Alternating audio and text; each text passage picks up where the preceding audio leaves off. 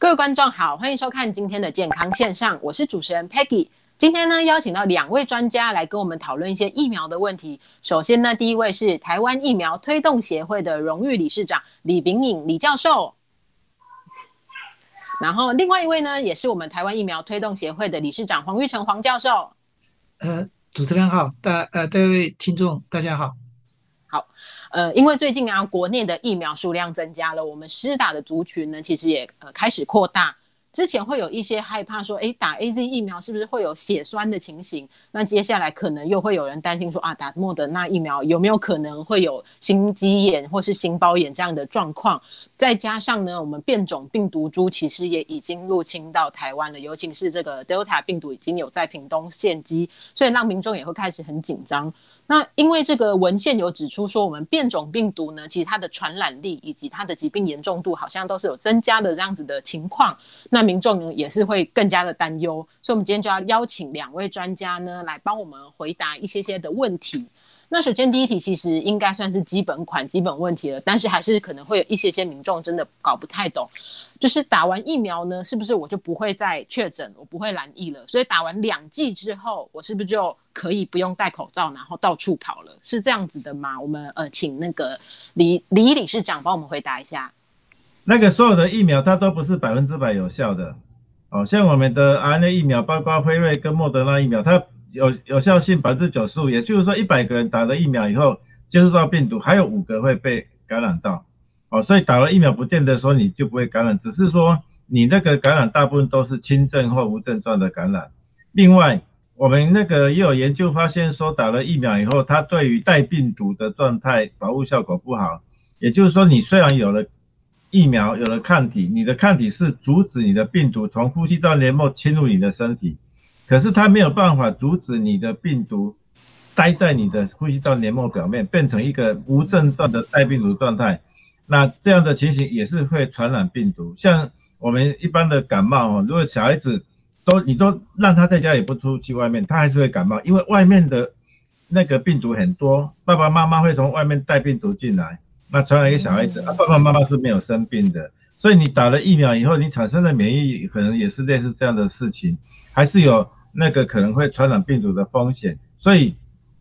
我们要不要戴口罩，其实要看我们本土社区流行疫情的控制状况，还要参考我们全世界的流行。如果全世界的疫情还有流行，如果我们境外还是可能会有病毒随时会进来台湾社区，打了疫苗以后，是让我们的那个呃新冠疫情不容易再爆发一个大规模的传染。但是戴口罩这件事情，可能还是要持续一段时间。是了解，那再来就是有些人会提到说，因为虽然已经开放很多族群施打，可是会有打第一剂，那有些人还没打到第二剂，那就想要请教一下黄理事长，说只打第一剂跟打完两剂的这个保护力会差很多吗？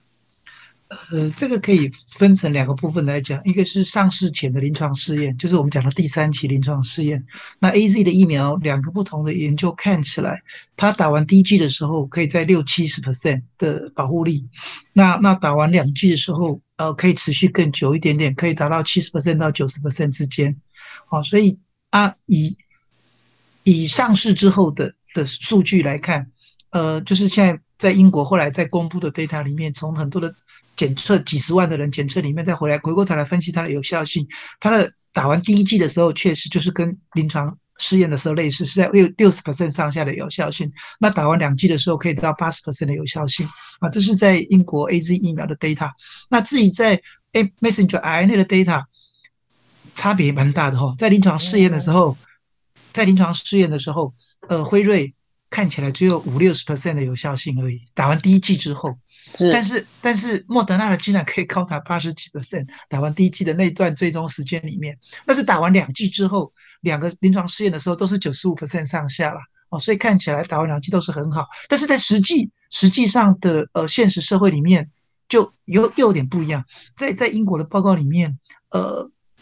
比那个辉瑞打完大概也是有效性，打完第一剂的时候就是。呃，二二十一天两天礼拜到二十一天之后，大概可以有六十 percent 上下的有效性。那打完两剂的时候，也是在八九十 percent 的有效性。但是辉瑞在以色列又更不一样，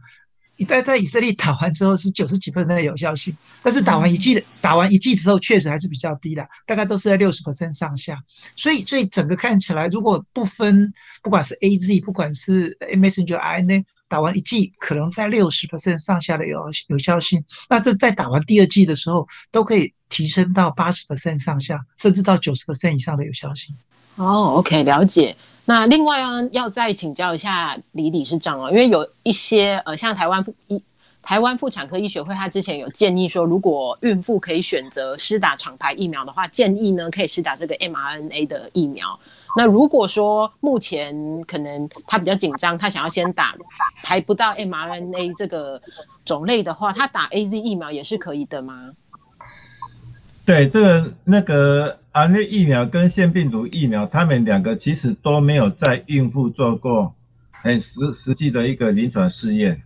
哦，那所以他们都是在紧急授权之下，因为疫情的风险远高于疫苗可能对孕妇的不良影响，所以就是紧急授权的情之下，它是可以使用的。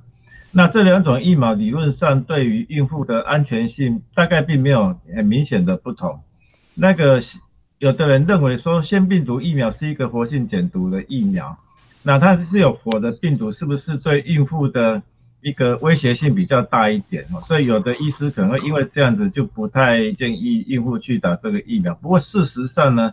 腺病毒疫苗它是一个缺陷疫苗，它是没有办法繁殖的。它虽然是活的病毒，打到人体以后，它只能够维持一一。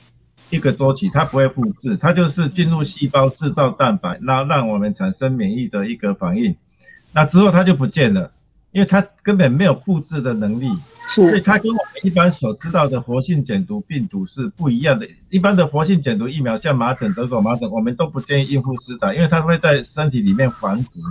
那腺病毒疫苗就不太一样，那 RNA 病毒也是跟腺病毒疫苗一样，它的原理也是。进入细胞，利用细胞的代谢去制造 S 蛋白，刺激我的免免免疫系统产生免疫反应。所以，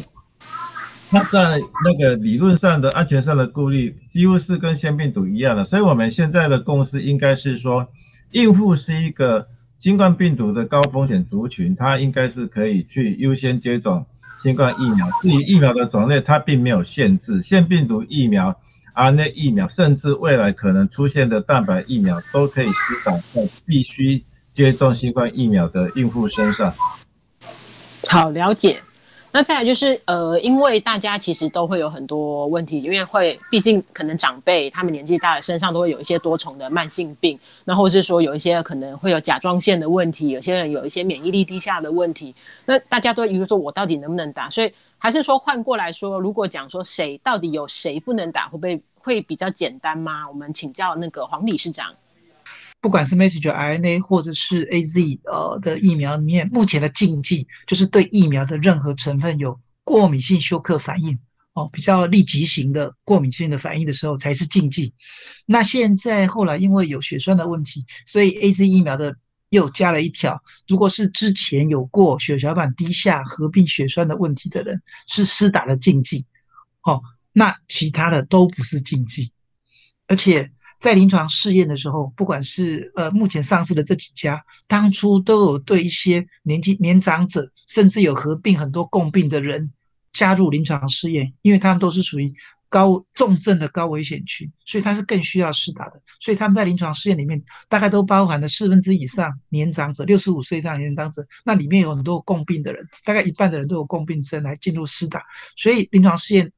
看起来是安全性是没有问题的，所以一般来讲，目前的禁忌刚刚讲就只有那两个，其他是没有禁忌的，都是可以施打的。那只是只是，如果他是有免疫比较差的人，可能顶多就是施打的时候产生的抗体比较差一点点，有可能比较低一点点，但是没有安全性是没有问题的。是了解好，那另外就想请教一下我们的李 P 李理事长，就是因为呃之前 A Z 血栓的一些可能可能性，可是其实两位专家还有其他专家都已经释疑过，也解释过了，那大家也越来越有大概知道说哦应该要怎么样的应应措施。那可是因为莫德纳呢在台湾算是开始新施打的疫苗，所以大家开始会担心说。呃谣传说莫德纳疫苗它会有施打后会有心肌炎、心包炎的这样的情况，那我们可不可以请李李理事长帮我们说明一下呢？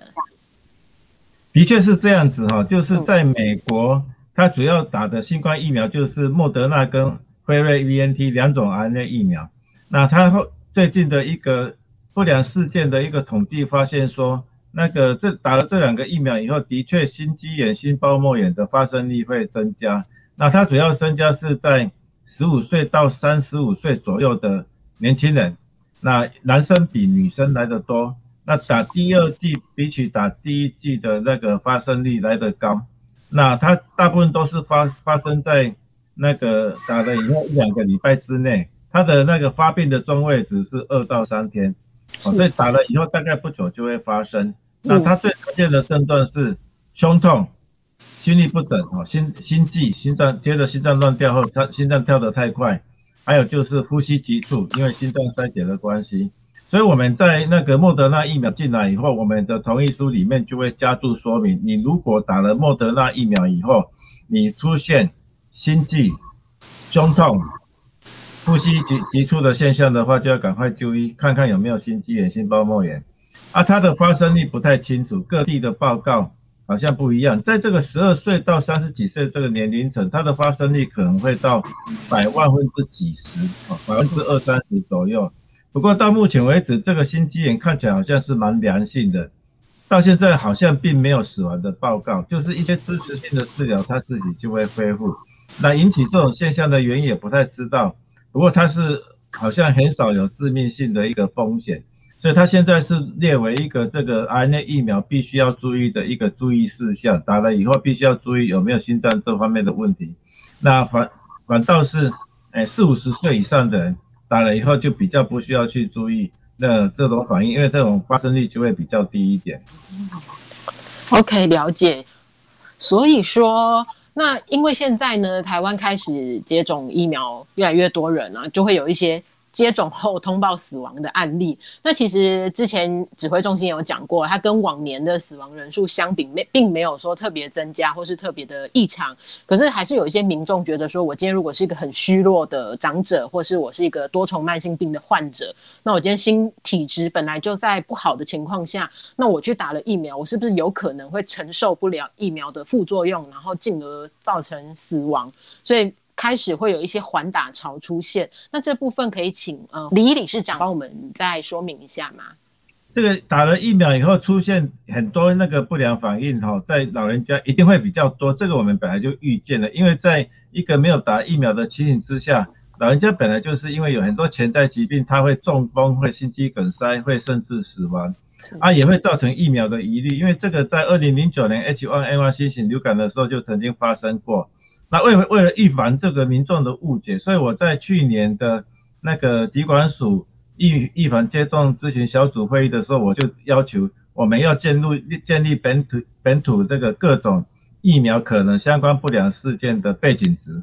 那后来我们现在就已做到做到这项的，我们就是用健保资料库去分析说这几年各个不同年龄层、不同性别，它每天会发生死亡。会发生心肌梗塞，会发生神经炎啊等等那些可能相关的事件，它的发生率。那我们一旦我们打了某种新冠疫苗，发生了不良事件的通报，我们就必须用打疫苗之后的发生率跟我们没有打疫苗时候的背景值比较。如果我们的那个发生率比起我们的背景值，或者是说我们的预期值并没有明显升增高的时候，我们就必须说这个对照研究并没有显示说。这个疫苗会直接引起心肌梗塞，会引起中风，或是引起死亡。那对于最近 A G 疫苗打了以后，有很多老人家死亡的案例，我们就做了这样的分析。我们发现说，它比起我们没有打疫苗时候的背景值，老人家死亡率并没有上升。我们它的各种疾病，我们分析了几十种这种不良事件的发生率，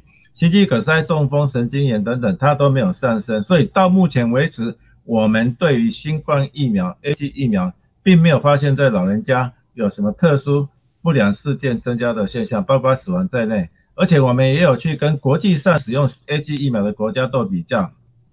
我们这个老人家去打了 A G 疫苗以后，他通报的死亡率跟英国打了 A G 疫苗以后通道死亡率是相当的。我们也去比较韩国，我们的那个通报的死亡率呢，在同年龄的九十五岁老人家的一个死亡的人数呢，我们的死亡率甚至比韩国还稍微低一点。所以，如果用我们的数据来跟韩国已经打 A G 疫苗的国家做比较，我们也看不到任何危险信号，也没有任何证据显示说这个 A G 疫苗会容易引起老人家死亡。所以我们所看到新闻媒体所报道的，说打了某种疫苗以后死亡率增加，这其实都是老人家自然死亡的情形。那相对的来说，老人很多人就会担心说，老人家是不是体质比较弱，有什么情形不不能够打疫苗？其实这个是一个不需要的顾虑，因为你的老人家即使有什么潜在疾病，他都不会因为这样子会增加疫苗的不良事件的发生率。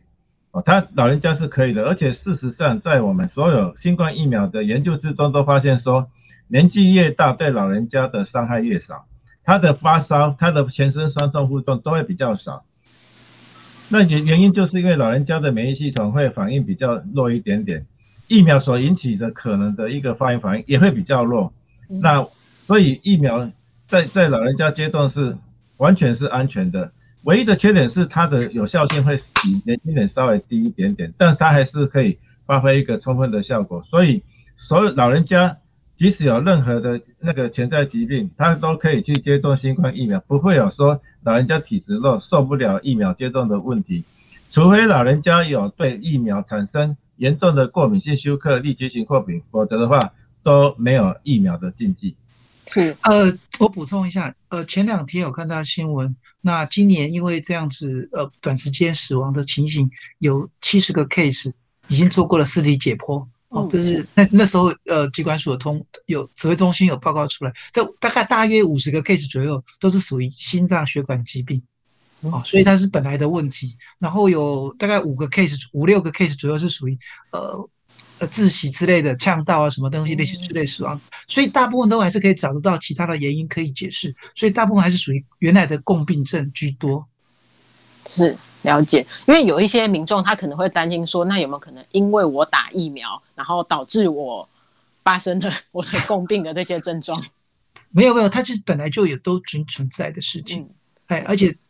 呃，其实有时候我们也想想提到了，有些本来确实有一些 case 会让人家很惊讶，早上打完，下午就就出生事情。但是我们也想想看，前一阵子不是有一个长青，一个演演演演戏的吗？七十几岁的长青，早上好好的，下午是出事啊，他就心肌心肌不利的，呃，他有本来就是有呃心力不整的。那如果他打了疫苗呢？是不是你要就打疫苗造成的？那确实，我刚刚说过，那些有尸体解剖的七十个 case 已经很多了，大部分都是原来的问题，并不是跟疫苗有相关性。哎，间接可以证实。嗯，好，了解。另外就是想请教说，因为其他的国家已经有开放，就是不同厂牌的疫苗混打。那台湾目前呢有两个厂牌的疫苗正在施打中，可是我们的指挥中心呢还是建议说，目前不开放施打。有没有一些什么特殊的原因呢？这个应该是要请教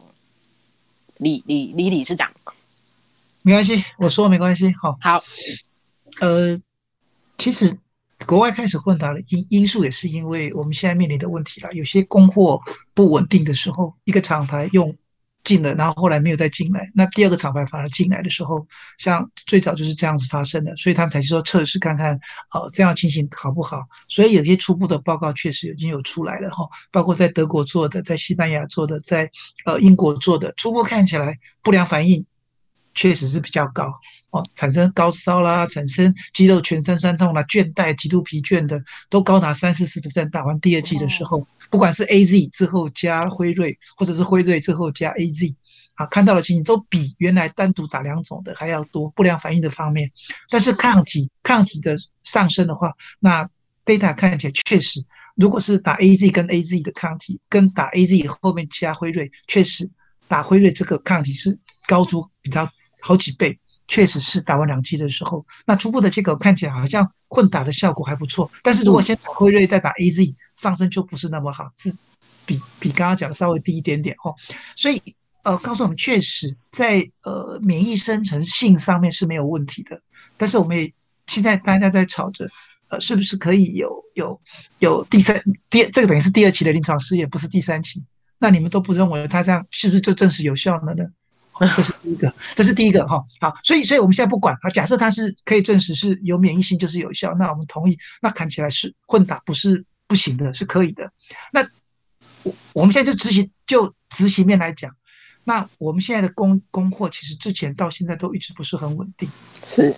那假设假设我们今天说可以混打了，你觉得会不会乱成一团？哦，甚至是我们是考虑到执行面上的问题，学理上初步的 data 我们也都同意，或许可能免疫生成性没有问题，可能会比较好。混打 A Z 加呃辉瑞的时候可能比较，但是执行面上如果我宣布可以的时候，那现在这莫德纳出来只有这么这么少一个，那大家都去抢的时候，嗯，会变成什么样的情形我不知道。那那如果特定的族群可以施打，其他的族群不能施打，大家也会觉得很奇怪，为什么你们可以我们不行？嗯，是。好，那再来要隔多久也是会很乱。嗯，我四个礼拜隔八个礼拜隔十二个礼拜，到时候谁来抢？大家都到时候都抢莫德纳，其他都不抢。所以，所以那时候在委员会里面就会讨论这样的情形，说先暂时不考虑，是这个样是造成因素。好，那假设假设哪一天。各种厂牌的我们都有了，而且都供应很量很够的时候，我相信说不定的时候我们就会开放混搭，也不一定。那到时候就请呃召集人呃小李批，那时候看会我们在讨论的时候会不会再就这个议题就还会再讨论。好，只要都是供应很稳定的时候，说不定我们就会通过这样的议题。哎，简单，不晓得小李批有没有补充？没有，没有补充。好。那那接下来就是要请教说关于不同病毒株的这个变异病毒啊，因为台台湾目前已经有 Delta 病毒进来了。那虽然好像已经围堵住了，并没有扩散，可是至少证明说哦，台湾的确是会有感染到 Delta 的一个几率。所以就想要请教说，台湾目前打得到的这两个品牌，就是 A Z 跟莫德纳，他们都可以因应这些变种病毒吗？它的保护力会比较低或比较比较弱吗？这个是要请教。好啊，呃，其实如果从免疫样免疫生成性来讲，哈，在实验室里面做的免疫的情形来讲，啊，从早期的呃南非猪出来啦，从呃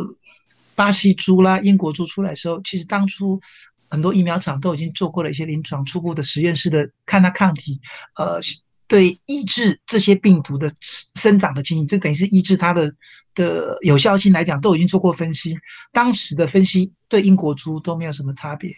好，然后对巴西猪差一点点，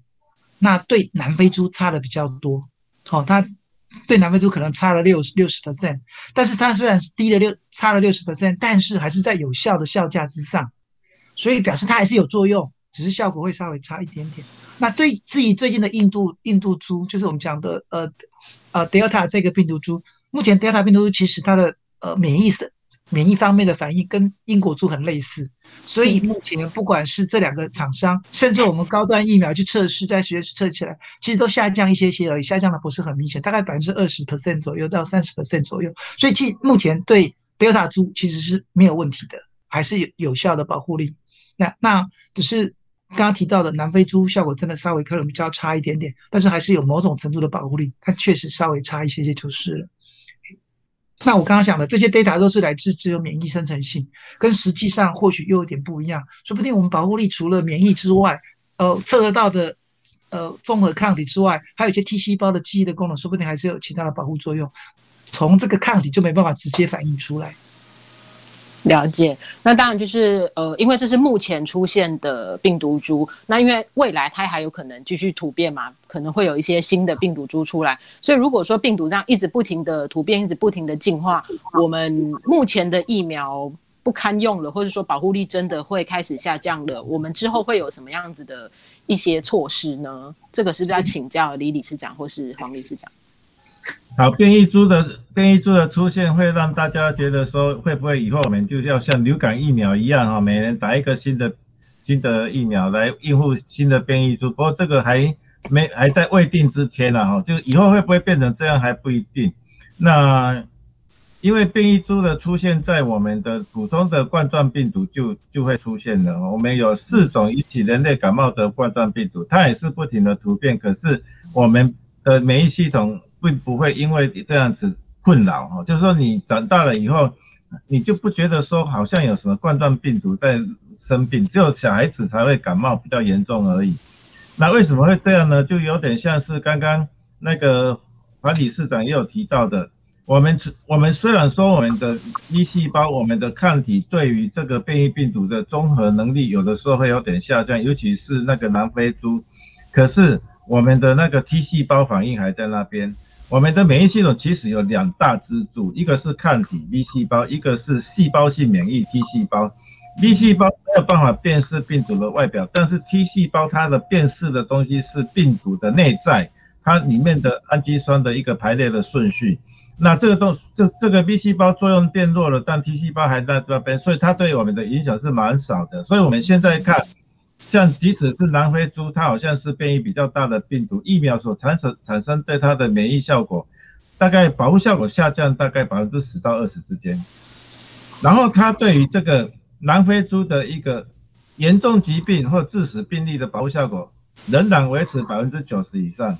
所以它这个变异株对我们的影响主要是说你会得到轻症，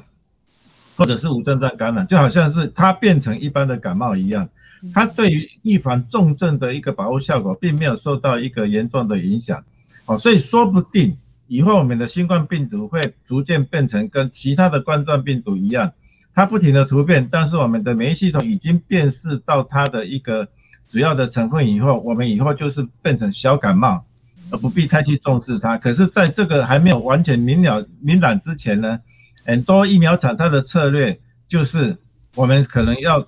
用新的变异病毒来做所谓的第二代或第三代疫苗，那在打了一开始基础剂的两剂新冠病毒疫苗以后，隔了半年或一年，是不是要再打第三剂？那隔了一年，是不是要再打第四剂？那很多国家，包括台湾在内，我们都有在考虑这种策略。对未来的新冠病毒的疫苗，它它的成分可能会有点改变，然后我们可能会打到第三季甚至第四季的疫苗。至于以后是不是每年都要继续这样打下去呢？就要看我们这几年的一个观察。你没有打疫苗，是不是还是，